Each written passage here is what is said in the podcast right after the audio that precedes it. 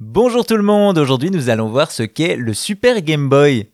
Dans les années 90, Nintendo commercialise un accessoire qui permet d'étendre les capacités de la Game Boy et même d'y jouer sur un téléviseur. Son nom, c'est le Super Game Boy. Au début des années 90, Nintendo s'installe dans l'industrie avec les sorties de la Game Boy et de la Super NES, deux consoles phares de la firme qui marqueront le jeu vidéo. Hélas, avec la Game Boy, Nintendo se retrouve face à un problème. L'écran monochrome de la console est surtout visible par celui qui y joue, et pour ceux qui sont autour de lui, ça peut être un sacré challenge de voir ce qui se passe sur l'écran. Cela pose problème pour les conventions où Nintendo présente ses produits, mais également pour les journalistes pour qui il est parfois compliqué de présenter des images du jeu. Heureusement, Nintendo a la solution, le Wide Boy, un étrange adaptateur qui peut faire tourner des jeux Game Boy sur NES, Super NES et Nintendo 64 et ainsi d'y jouer sur un téléviseur.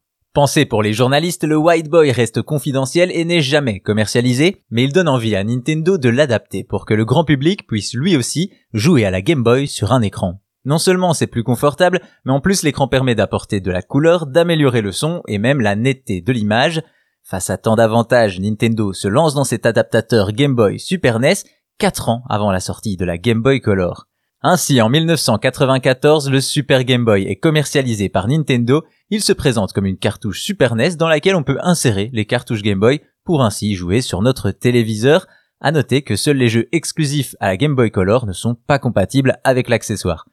Il peut ainsi afficher 256 couleurs contre les 4 nuances de gris de la Game Boy originale, mais aussi combler les bords de l'écran car la zone de jeu étant plus réduite, des bords illustrés dédiés au jeu sont inclus. Malheureusement, le Super Game Boy compte deux problèmes majeurs. Le premier, c'est qu'il accélère légèrement les jeux, rendant les pistes audio un peu plus aigus. Le second, c'est qu'il ne possède pas de port pour le câble Link, empêchant la communication avec une autre Game Boy. C'est 4 ans plus tard, poussé par le succès de Pokémon, que Nintendo sort uniquement au Japon le Super Game Boy 2 qui corrige ces problèmes. Quoi qu'il en soit, cet accessoire nous montre que Nintendo connectait déjà des consoles portables à l'écran du salon, et ce, bien avant la Switch.